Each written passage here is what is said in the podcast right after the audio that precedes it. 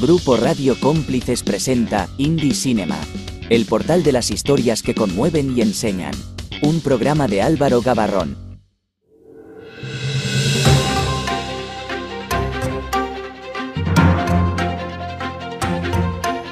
El Festival Internacional de Cine Independiente y de Autoría regresa al archipiélago con un programa lleno de emoción. Del 4 al 28 de noviembre, Tenerife, La Palma y Gran Canaria serán escenario de este destacado evento cinematográfico. La octava edición del Festival Cine No Visto destaca con un fuerte enfoque en el cine independiente. Con un respaldo de juventud y el Ayuntamiento de Linares, el festival crece año tras año y se convierte en un referente provincial. La inauguración será el 10 de noviembre con la proyección especial de Te estoy amando locamente y una charla coloquio con los actores destacados. El festival presenta siete finalistas en el concurso de largometrajes, proyecciones de cortos temáticos y numerosas actividades incluyendo una sección Mirada de Mujer que destaca el cine independiente dirigido por mujeres. El festival promete un emocionante evento cultural para los amantes del cine. Bienvenidos a todos, soy Álvaro Gabarrón, director, guionista y productor. Estáis escuchando Indie Cinema, un programa creado precisamente para dar voz al cine independiente, ese cine oculto que está lleno de joyas.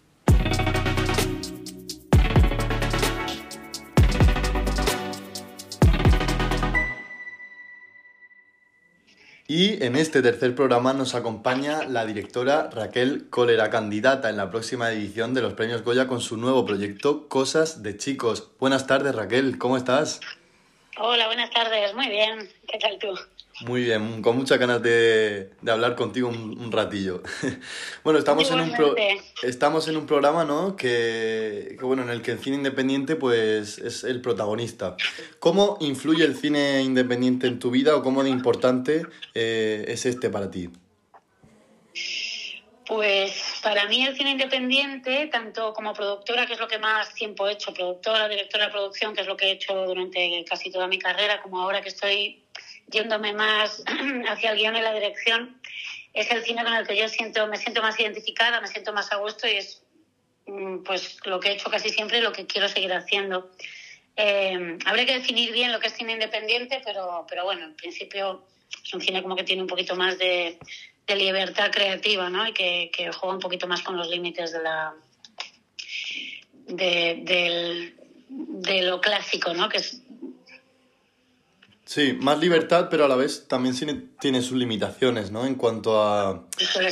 sí, que suele ser la limitación más económica, ¿no? Claro, claro, sí, sí puramente económica. El, recibir ayuda pues cuesta más, ¿no? A la hora de, sacar este tipo de proyectos. Pero bueno, aquí lo importante eres tú y tus proyectos, así que queremos conocerte a ti. Eh, ¿Cómo fueron tus inicios en el cine? Pues yo eh, estudié arte dramático, empecé a estudiar arte dramático, primero porque mm. quería ser actriz, luego enseguida me di muy, muy pronto cuenta de que, de que me manejo y me siento más cómoda detrás de la cámara, de la cámara que delante. Y, y, entonces estudié arte, eh, comunicación audiovisual, que lo fui como compaginando con, con, con arte dramático.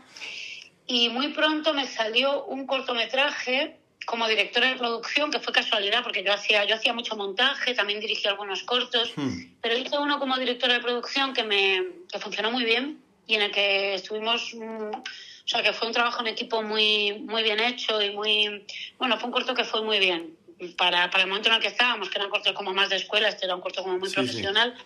Y entonces me empezaron a llamar mucho en producción, por eso me metí. O sea, en realidad fue más una cosa de que, me, que me surgió porque, porque me llamaban mucho que porque yo lo decidiera. Qué bien. Y, y, nada, y ahí estuve muchos años trabajando como, como productora, como directora de producción, primero en cortos, luego hice pues algo de publicidad, algo de televisión y sobre todo cine. Y, y nada, luego luego decidí ir hacia el guion y la dirección y en eso, y en eso estamos ahora, que llevo poquitos años en esto todavía. Qué bien. Y es interesante porque, por ejemplo, a mí también me gusta actuar y tal, pero yo, por ejemplo, no me veo actuando delante de cámaras. Pero bueno, no está mal porque para saber eh, dirigir actores, en parte tienes que saber actuar para saber qué tipo de directrices pues tienes que darles, ¿no? Entonces, pues está genial. Claro, efectivamente, al final, yo creo que como para escribir y para, sobre todo para dirigir, todo este backup de haber estudiado arte dramático, de, de, de, haber hecho mucha producción también. Son Mm. cosas que, que ayudan mucho porque, bueno, al final tienes, pues al final tu papel es, es como muy transversal, ¿no? Claro. Atraviesa como todos los departamentos y cuanto más sepas del global, de lo que está pasando en cada sitio, pues más facilidad tienes luego, ¿no? Claro. Eh, ¿Qué películas eh, y directores podrías decir que son tus referentes, que te han marcado, que te han inspirado para crear eh, tus obras? Cuéntanos.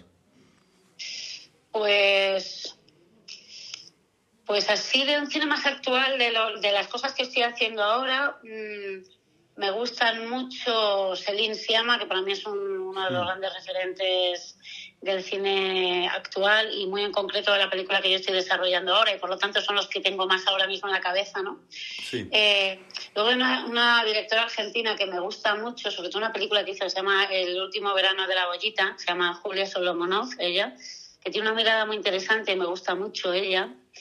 Y también, también no sé, la- las atmósferas que genera me, me, me sugestionan mucho creativamente. Sí. Y, y luego, pues, no sé, en España hay muchas, a Laura Ruiz de Azúa, Carla Simón, eh, Claro. Pilar Palmero, eh, muchas, muchos referentes. Eh, eh, Álvaro Gago también. Eh,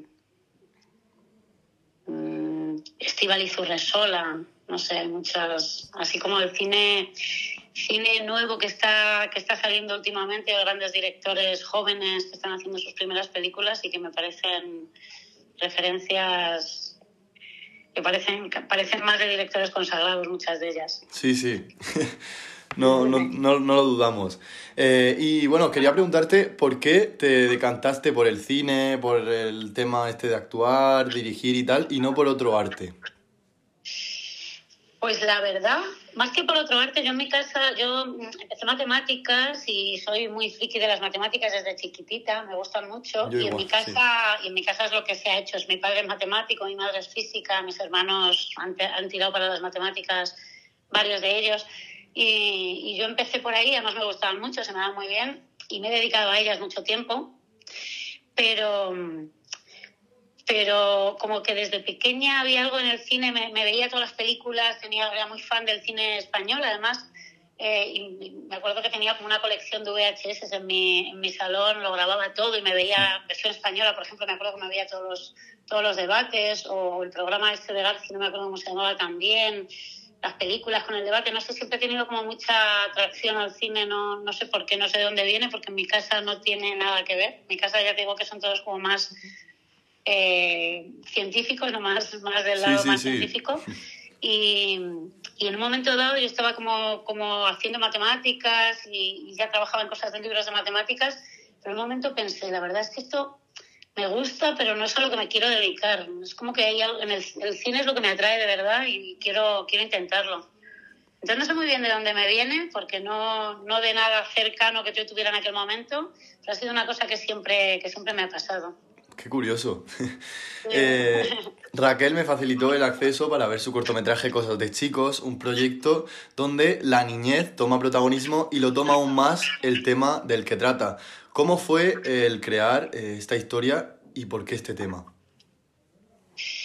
Pues con esta historia me pasó una cosa muy curiosa, que, que hubo una anécdota que me pasó. Yo, yo de pequeña iba mucho con niños y, y sí que tuve como una como que noté mucho este, este paso de la, de la final de la infancia, principio de la adolescencia, Sí, en el que los niños empezaron como a ir hacia, un- hacia una dirección diferente a la mía y empezaron a mirarme a mí distinto a cómo me miraban hasta ese momento Mm. por ser una niña. Es como que las complicidades que teníamos entre nosotros y las dinámicas de, de grupo compacto en el que todos éramos unos, uno más y todos sabían perfectamente que yo era una niña y ellos eran unos niños, pero eso no era algo que, que significara nada, ¿no? No- Nos Sí, comportábamos como si eso, ese detalle no, no tuviera mucha importancia.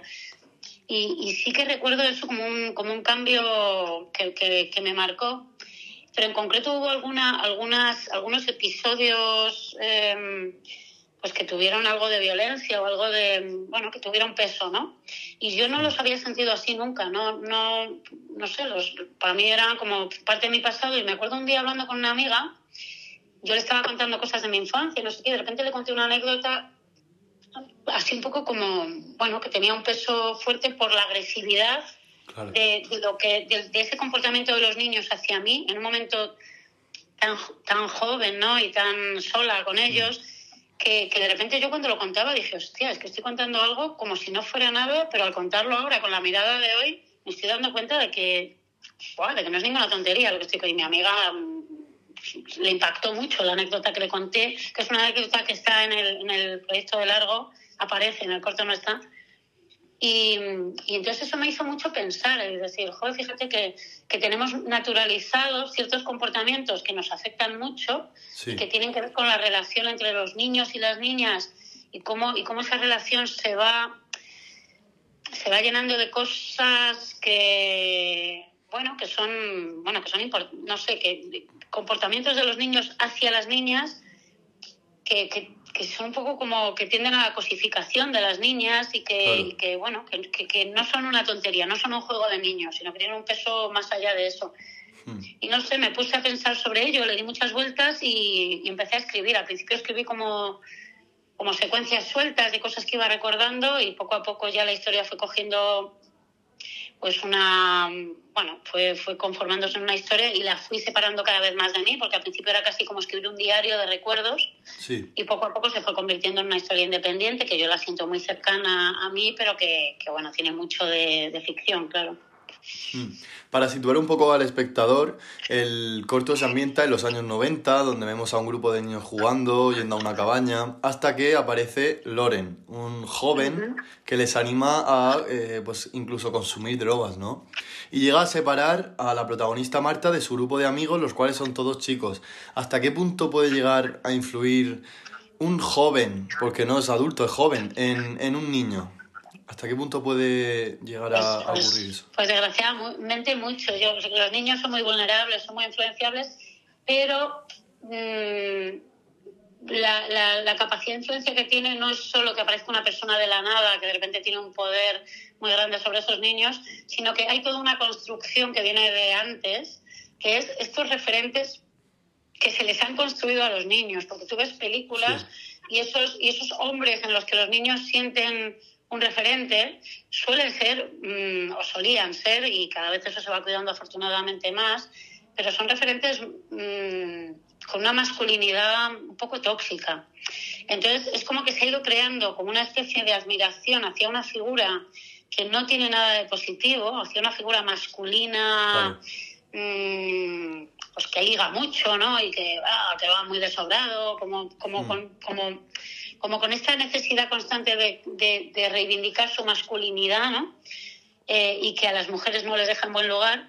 Y que, claro, que yo creo que eso es una cosa que se va, como que se va, mm, que se va como, como eh, formando como, referente para los niños. Y entonces luego cuando llega un niño, un chico más mayor, que, que que parece un poco como esa figura que toda la vida me han dicho que es como quien yo quiero tener que ser, pues claro, tenemos una facilidad muy fácil, o sea, una, una facilidad para, para, manipularles muy rápida, ¿no? Porque ya, ya forma parte de todo ese imaginario que los niños tienen de alguien que ellos tienen que admirar. Claro, y eso se ve en el corto también, por ejemplo, ¿no? Cuando llega él, después uno de los niños quiere ser como él.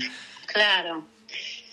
Claro, es, es, es un poco de eso de lo que habla, ¿no? De, de, de esta, bueno, de cómo, de cómo se ha se ha inculcado a los niños una serie de dinámicas, una serie de comportamientos con respecto a su relación con las mujeres que, bueno, que tiene mucho que ver con, una masculinidad que no, bueno, que no, que no se relaciona de una manera natural y, sana con, ellas, ¿no? Y que tiene mucho que ver pues con una falta de educación sexual, que no la hay en los colegios ni en las familias, siempre ha habido un tabú en torno al sexo y luego pues eso con elementos como, como la pornografía o como hmm. o como pues eso o como, referentes masculinos em, que representan una masculinidad un poco tóxica y que eso es lo que lo que al final se ha convertido como los elementos esenciales que van marcando la educación sexual de los niños, ¿no? Que no, no tienen otra herramienta porque no se la estamos dando. Claro. Eh, tu obra nos adentra en, pues en un verano muy caluroso, ¿no? Con esos chicos, con las bicicletas, con la infancia. Fuera del tema del que trata, ¿hay vivencias también tuyas en cuanto a, a eso, ¿no? De, ese verano que, no sé, se ve todo muy a lo, a lo Carla Simón, un verano así. Está muy chulo, ¿no? Donde la infancia es pues un poco la protagonista. Eh, sí, pues en realidad, si te pones a pensar, yo pienso que seguramente el, proceso que yo viví en mi infancia, en el que yo noté esta ruptura con mi infancia y con mi y como con mi concepción de relación con mis con los niños y como que de repente sentí como una, una mirada tan diferente de ellos fue una cosa que se gestó como en un tiempo más amplio hmm. pero esto de representarlo en un verano que el largo también está representado en un verano. El, largo me lo he traído al presente y si quieres ahora te cuento un poco. Ahora, ahora, ahora hablaremos del largo. claro, pero bueno, el, el, hecho de que sea en un verano es por esto que pasa en, esa, en la infancia, que es una cosa muy curiosa, es que en los veranos parece casi que te pasa como una vida entera. O sea, yo me acuerdo que llegaba el verano y cuando pasaban esos tres meses y volvías al colegio era como que habías crecido muchos años. Es como que tenías la sensación de estar en, en, un momento muy diferente, ¿no? Es, es, como que los veranos se convertían en, una, en un paréntesis en el que pasaban muchas cosas que, que hacían que, que, que, casi hubieras crecido, ¿no? Totalmente. Entonces es verdad que me parecía importante que, esto pasara en un verano, que es, que es cuando, cuando las cosas pasan de esa manera intensa que parece que, hay, que, mm. que te ha pasado una vida, ¿no? Sí, yo de hecho me, cuando lo veía me recordaba un poco también a mi infancia, ¿no? Cuando yo también me iba con, con mis amigos a una cabaña y es, está muy, muy guay, muy... Creo que todo el mundo puede llegar a, o casi todo el mundo, a conectar con el proyecto en cuanto a, a eso, ¿no? A, a, a cómo lo, lo tratas, el, mm. la historia. Eh, en el corto se respira paz, con esos planos abiertos iniciales, y acaba siendo agobiante, ¿no? Al final. ¿Hasta qué punto una niña puede llegar a ser rechazada por su grupo de amigos simplemente por ser chica y no ser como el resto? Pues, pues por un lado una cosa que pasa que, que, que también tiene mucho que ver con nuestra educación es que hay una cosa que te inmoviliza mucho, que te genera mm. una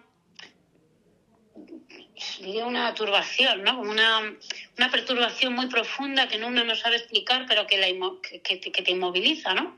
Que es cuando, cuando tienes una exposición sexual, que tiene mucho que ver también porque para nosotras también nos han educado en la sexualidad como algo prohibido, que a la vez, no sé, como algo que no, que no, yo qué sé, que generaba muchas dudas, de la que no se podía hablar, que, que había que, que, no sé, que, que, no sabemos manejarnos en mm. ella.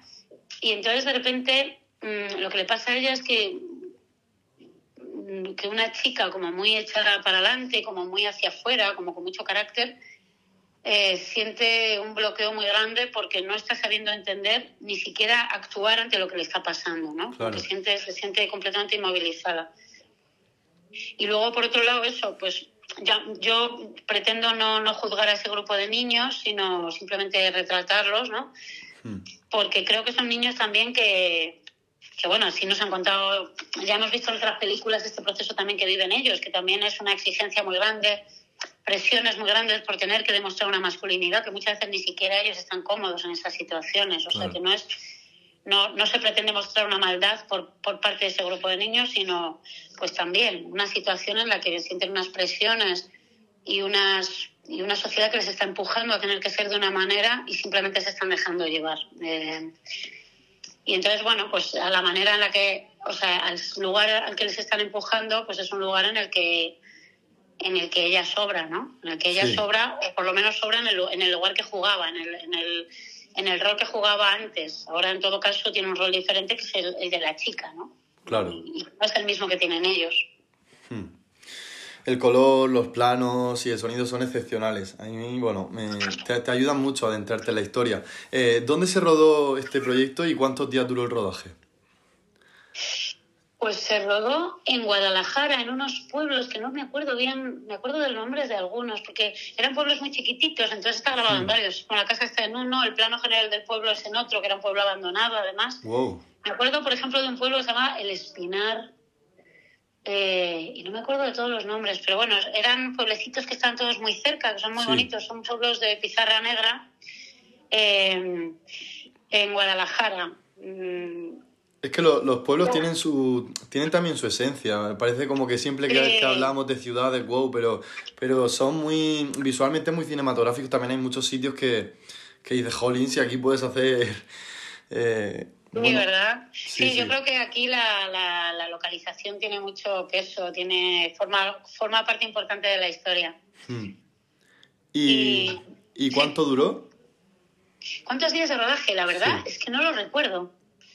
Porque fue un rodaje, es que fue un rodaje muy complicado, tuvimos muchísimos problemas. Y un diluvio, ¿no? Por ahí en medio. El diluvio, tuvimos que cambiar eh, rodaje, pero luego lo cambiábamos y seguía lloviendo y entonces tuvimos que rodar lloviendo.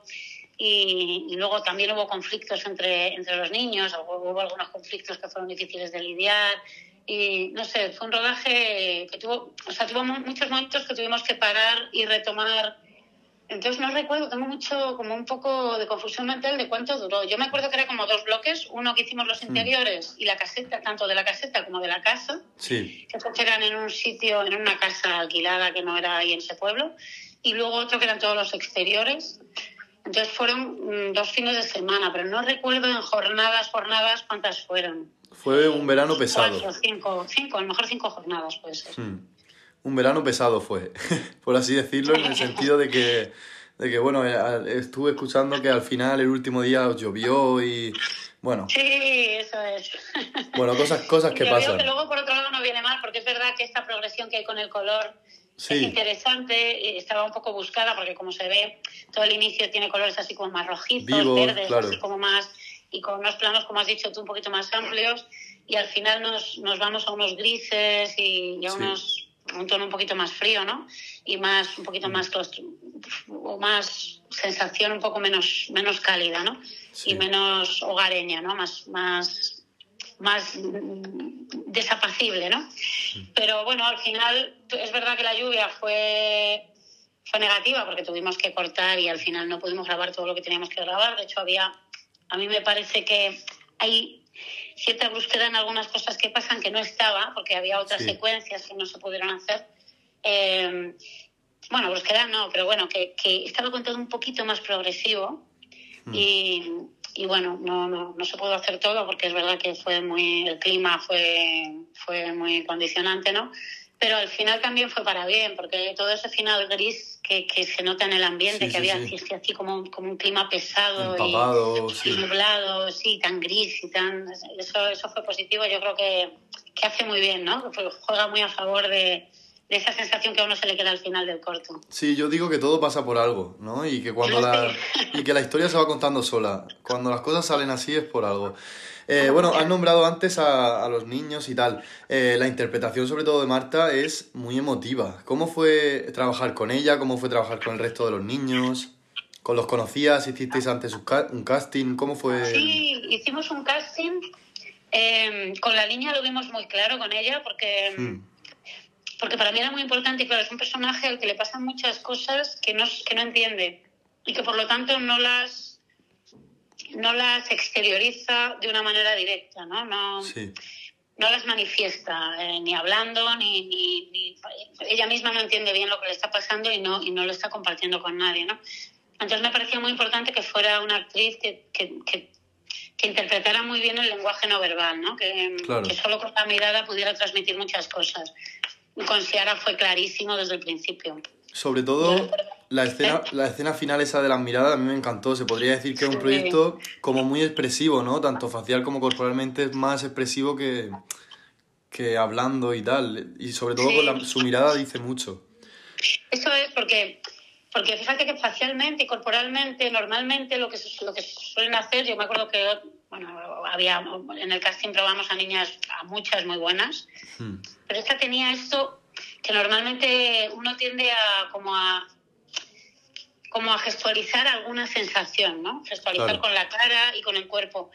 Y yo recuerdo esta sensación de ver a Sierra quieta, sin moverse y sin embargo diciéndomelo todo, solo con la mirada. Sí, sí, sí. Y eso es súper difícil. A mí eso es lo que más difícil me parece del mundo, porque es prácticamente sin moverte, o sea, sin mover ni siquiera la cara, transmitir tanto. A mí me, a mí me impactó mucho y fue como muy inmediato que lo vi muy claro, que ella, que ella era muy capaz de transmitir muchísimo sin hablar y sin prácticamente moverse, que era justo lo que yo estaba buscando en ese personaje. Y desde luego lo hace, lo consigue. Eh, y luego los niños igual, los probamos allí. Eh, tuvimos como dos fases y había otros niños que también estaban en la segunda fase. Había como dos niños de cada personaje. Sí. Y ahí fue muy difícil porque los otros también me acuerdo que eran muy buenos. Y, y, nada, la verdad es que estos conectaron muy bien. Yo me fui con ellos. Eh, los, bueno, los ensayos que tuvimos eran casi todo como improvisaciones, pero mm. incluso también simplemente que jugaran entre ellos, que generaron mucho grupo, se llegaron muy bien. Y eso, pues, ayudó mucho a esta sensación de grupo que, se, que sí que yo creo que se respira en el corto. Eh, ¿Hubo alguna escena que fuese más significativa o desafiante a la hora de rodar y grabarla? Bueno, hay una escena que, en la que hubo muchos problemas en rodaje y que creo que, se, que, fue muy difícil porque tuvimos que ir muy rápido, estaba la gente con una, con una, bueno, estaba todo el mundo con mucha preocupación mientras la estábamos haciendo y yo tenía mucho miedo de que se notara, que es la escena cuando llega el Loren con la moto. Sí. Ese día hubo, mucho conflicto emocional eh, por problemas en rodaje y de repente fue como, venga, venga, tenemos que seguir para adelante, no paremos, pero había mucho como, como bueno, pues que la gente no, no, estaba, no estaba de la mejor manera concentrado, ¿no? Estaba movilizado de alguna manera. Sí. Eso es.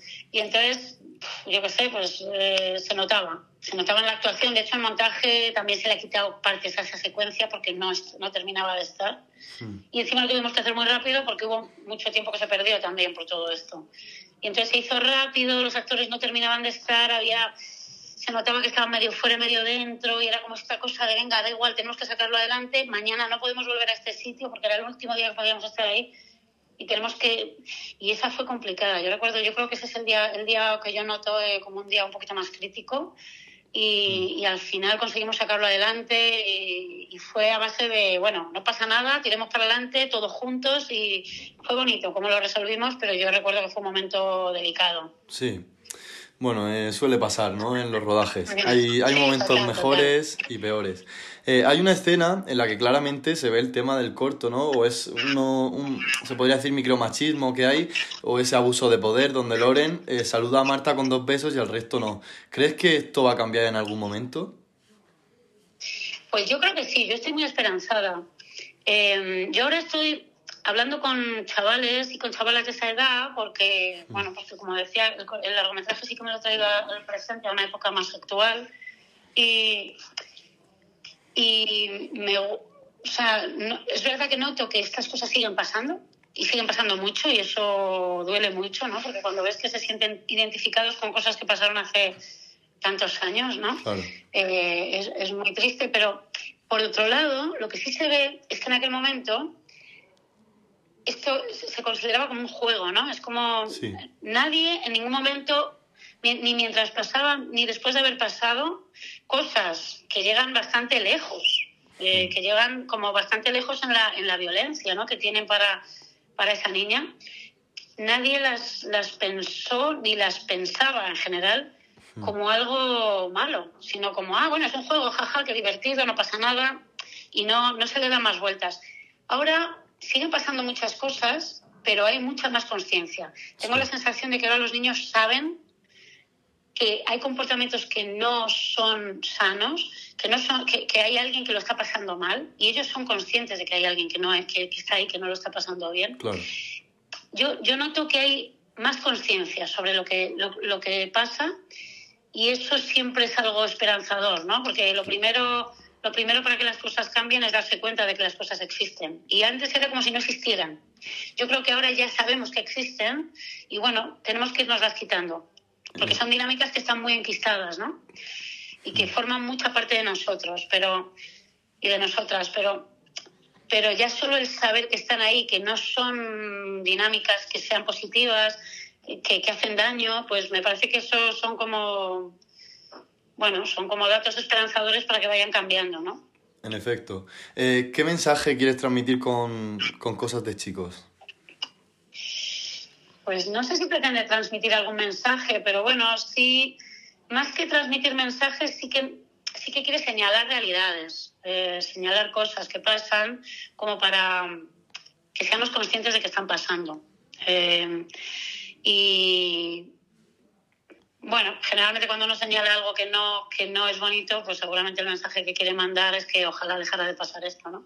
Hmm. De que démonos, démonos cuenta de que, de que no nos estamos, no estamos haciendo bien las cosas, a ver si empezamos a hacerlas mejor. Abramos los ojos y, y miremos. hombre, yo, yo creo que una cosa muy necesaria y que se lleva mucho tiempo desde muchos colectivos, desde mucha parte de la, de la ciudadanía, es incorporar educación, eh, educación sexual en los colegios, incluso a los padres y a las madres, para que, para que se hable de ese tema con, con más, con más naturalidad, ¿no? no con tanto tabú y con, tanta, con tanto miedo.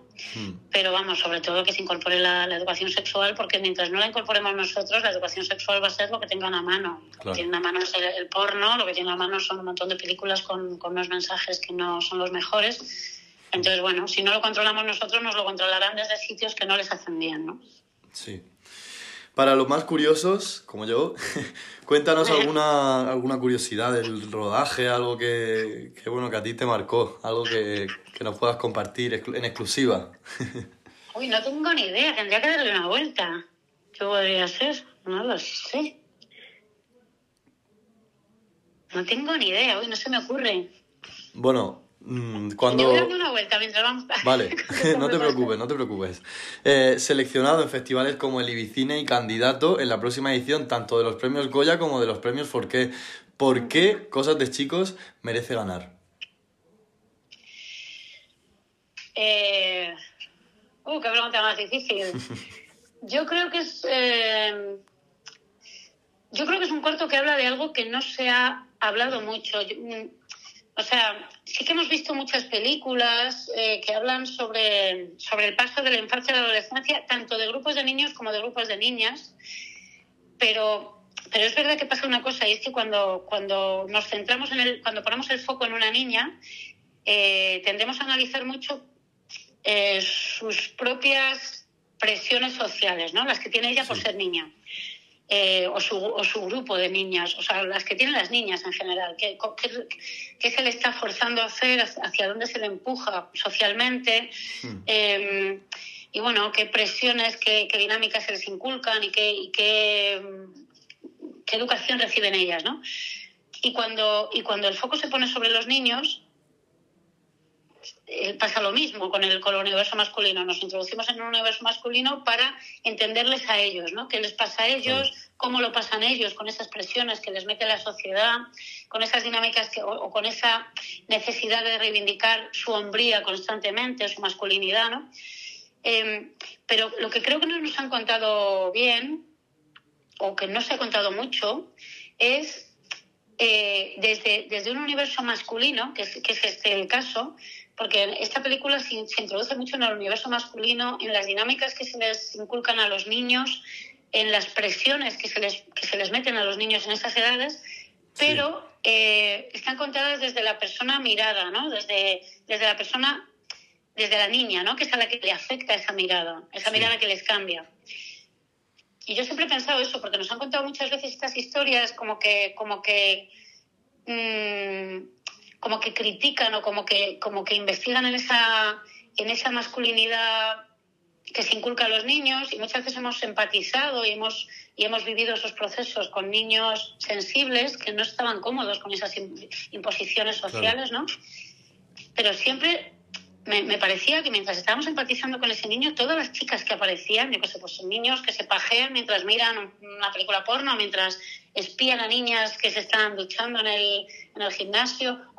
Esas niñas nunca estaban representadas, ¿no? no sabíamos lo que les pasaba a esas niñas. Mm.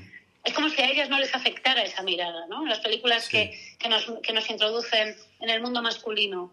Y a mí siempre me ha parecido muy injusto. Es como, ¿por qué no me dicen sí, que me introduzcan en este mundo masculino, pero que no parezca que a esa niña a la que están mirando todo esto no le afecta en nada, porque a esa mm. niña todo esto le va a pesar mucho en su vida. Y creo que se ha contado poco y que es muy importante contar. Entonces yo creo que si tuviera que destacar algo, creo que, que eso que eso hace que sea importante, ¿no? Lo que se está contando, que me parece que, que era necesario de contar. Pues sí.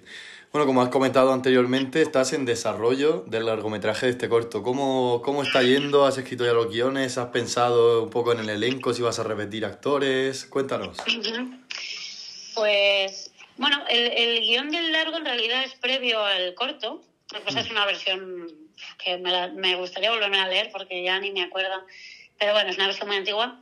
Pero sí, lo escribí primero y luego el largo, el corto fue como, bueno, pues vamos a probar cosas, vamos a, bueno, fue una manera de, bueno, aparte de, tener una carta de presentación, pero también una manera de probar algunas cosas que me, bueno, que yo veía de una manera, pero no, bueno, siempre viene bien antes de, de rodar el largo poder probar cosas, ¿no? Sí. Y, y bueno, el, el, el largo, el proyecto largo ha, ha ido muy bien, ha estado, en, bueno, está funcionando muy bien pues estuvo en las, en las residencias de la Academia de Cine, ha estado en Cofilm, ha estado en Cimamento, en One to One, ha estado en el Bolivia Lab, en Scriptnest. Wow. O sea, recorrido, tiene un muy buen recorrido. Luego ganó, ganó el concurso de largometrajes de Film Market Hub. No sé, ha tenido un recorrido muy, muy bueno, o sea que está, está gustando mucho. Y, y ahora lo estoy desarrollando con una productora que se llama Loba Loba, que son Ángeles Maeso y, e Inma Cuesta. Ángeles Maestro, que tiene, que tiene bastante, o sea, tiene mucha trayectoria ya como en la producción, en el mundo de la producción, y, y, y Ima Cuesta, que es actriz, y, y, sí. y, se han asociado para hacer esta productora. Es actriz que ahora quiere empezar a producir y que además tiene, tiene una mirada maravillosa, se nota que ha leído muchísimos guiones y en, sí, sí. en desarrollo de guion tiene muchísimo criterio también las dos. La verdad es que está siendo un placer este desarrollo porque tenemos una mirada muy parecida a las tres.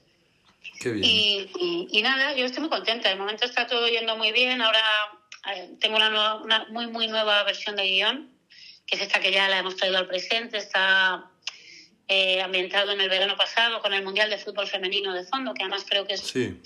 que es también un buen telón de fondo porque claro. es un momento en el que, a raíz del cual se ha empezado como a como a evidenciar que se están empezando a, a, cuestionar ciertos comportamientos que antes teníamos muy naturalizados sí. y que no parecía que tuvieran peso, que son estos previos a cuando pasa algo gordo, ¿no? O sea, no estamos hablando de violaciones, no estamos hablando, estamos hablando de todas estas cosas que en teoría nos parecían pequeñas y que no, que no eran importantes Hmm. y que ahora se está empezando como a reconocer eh, la importancia que tienen, ¿no? Y lo, y, lo, y lo importante que son de cara a que luego pase lo que luego pasen las cosas que sí que nos parecían graves, ¿no? Claro. Es que sin todo lo anterior lo siguiente no pasaría.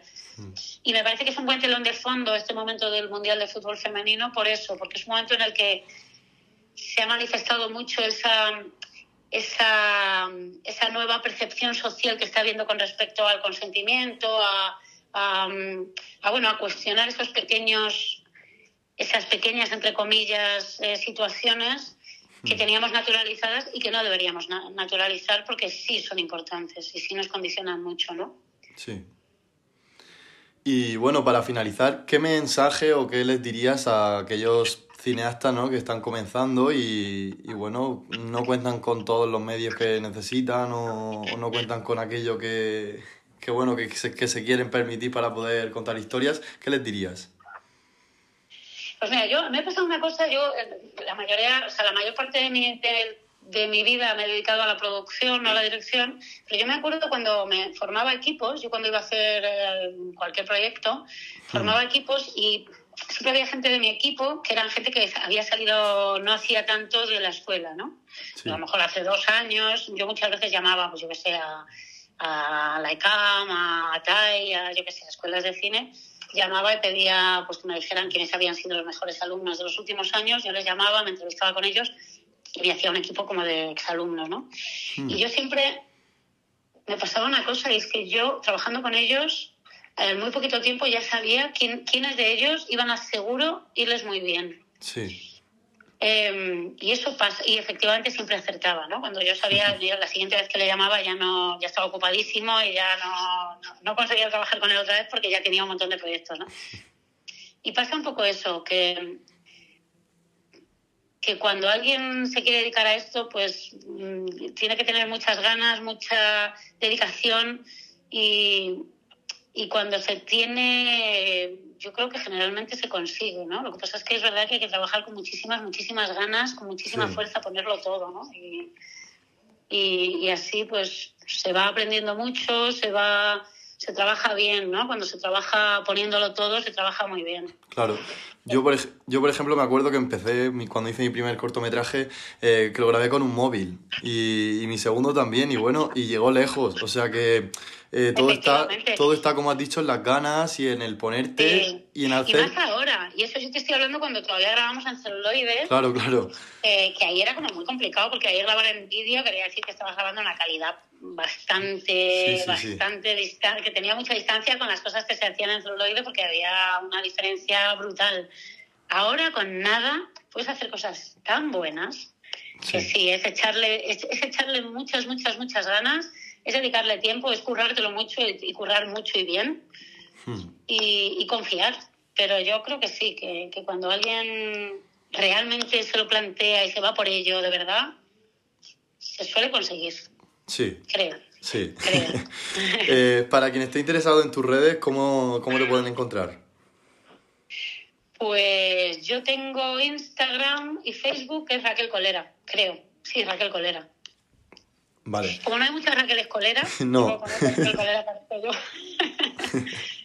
Tiene suerte, tiene suerte, igual que yo. Álvaro Gavarrón. Sí, total, total, a ti te pasa igual, totalmente. Pues Raquel, muchísimas gracias por haber dedicado este ratito con nosotros y por haber, bueno, dado a conocer tu nueva obra que está ya bueno, desprendiendo, ¿no?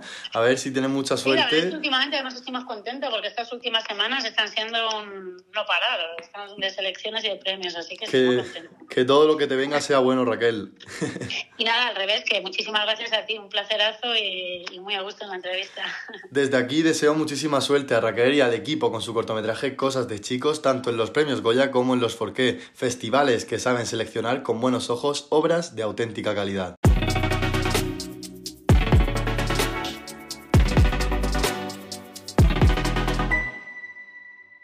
Y para los más cinéfilos que quieran ir al cine este fin de semana, se estrenan dos películas independientes: Vidas Pasadas, un drama de Celine Song que está a punto de pisar los Oscar, y Un largo viaje del director Víctor Nores. Oyentes, gracias por haberme acompañado en este tercer programa. Nos volvemos a ver el próximo jueves a las 6 de la tarde en Grupo Radio Cómplices, la radio donde el cine y la cultura siempre están presentes.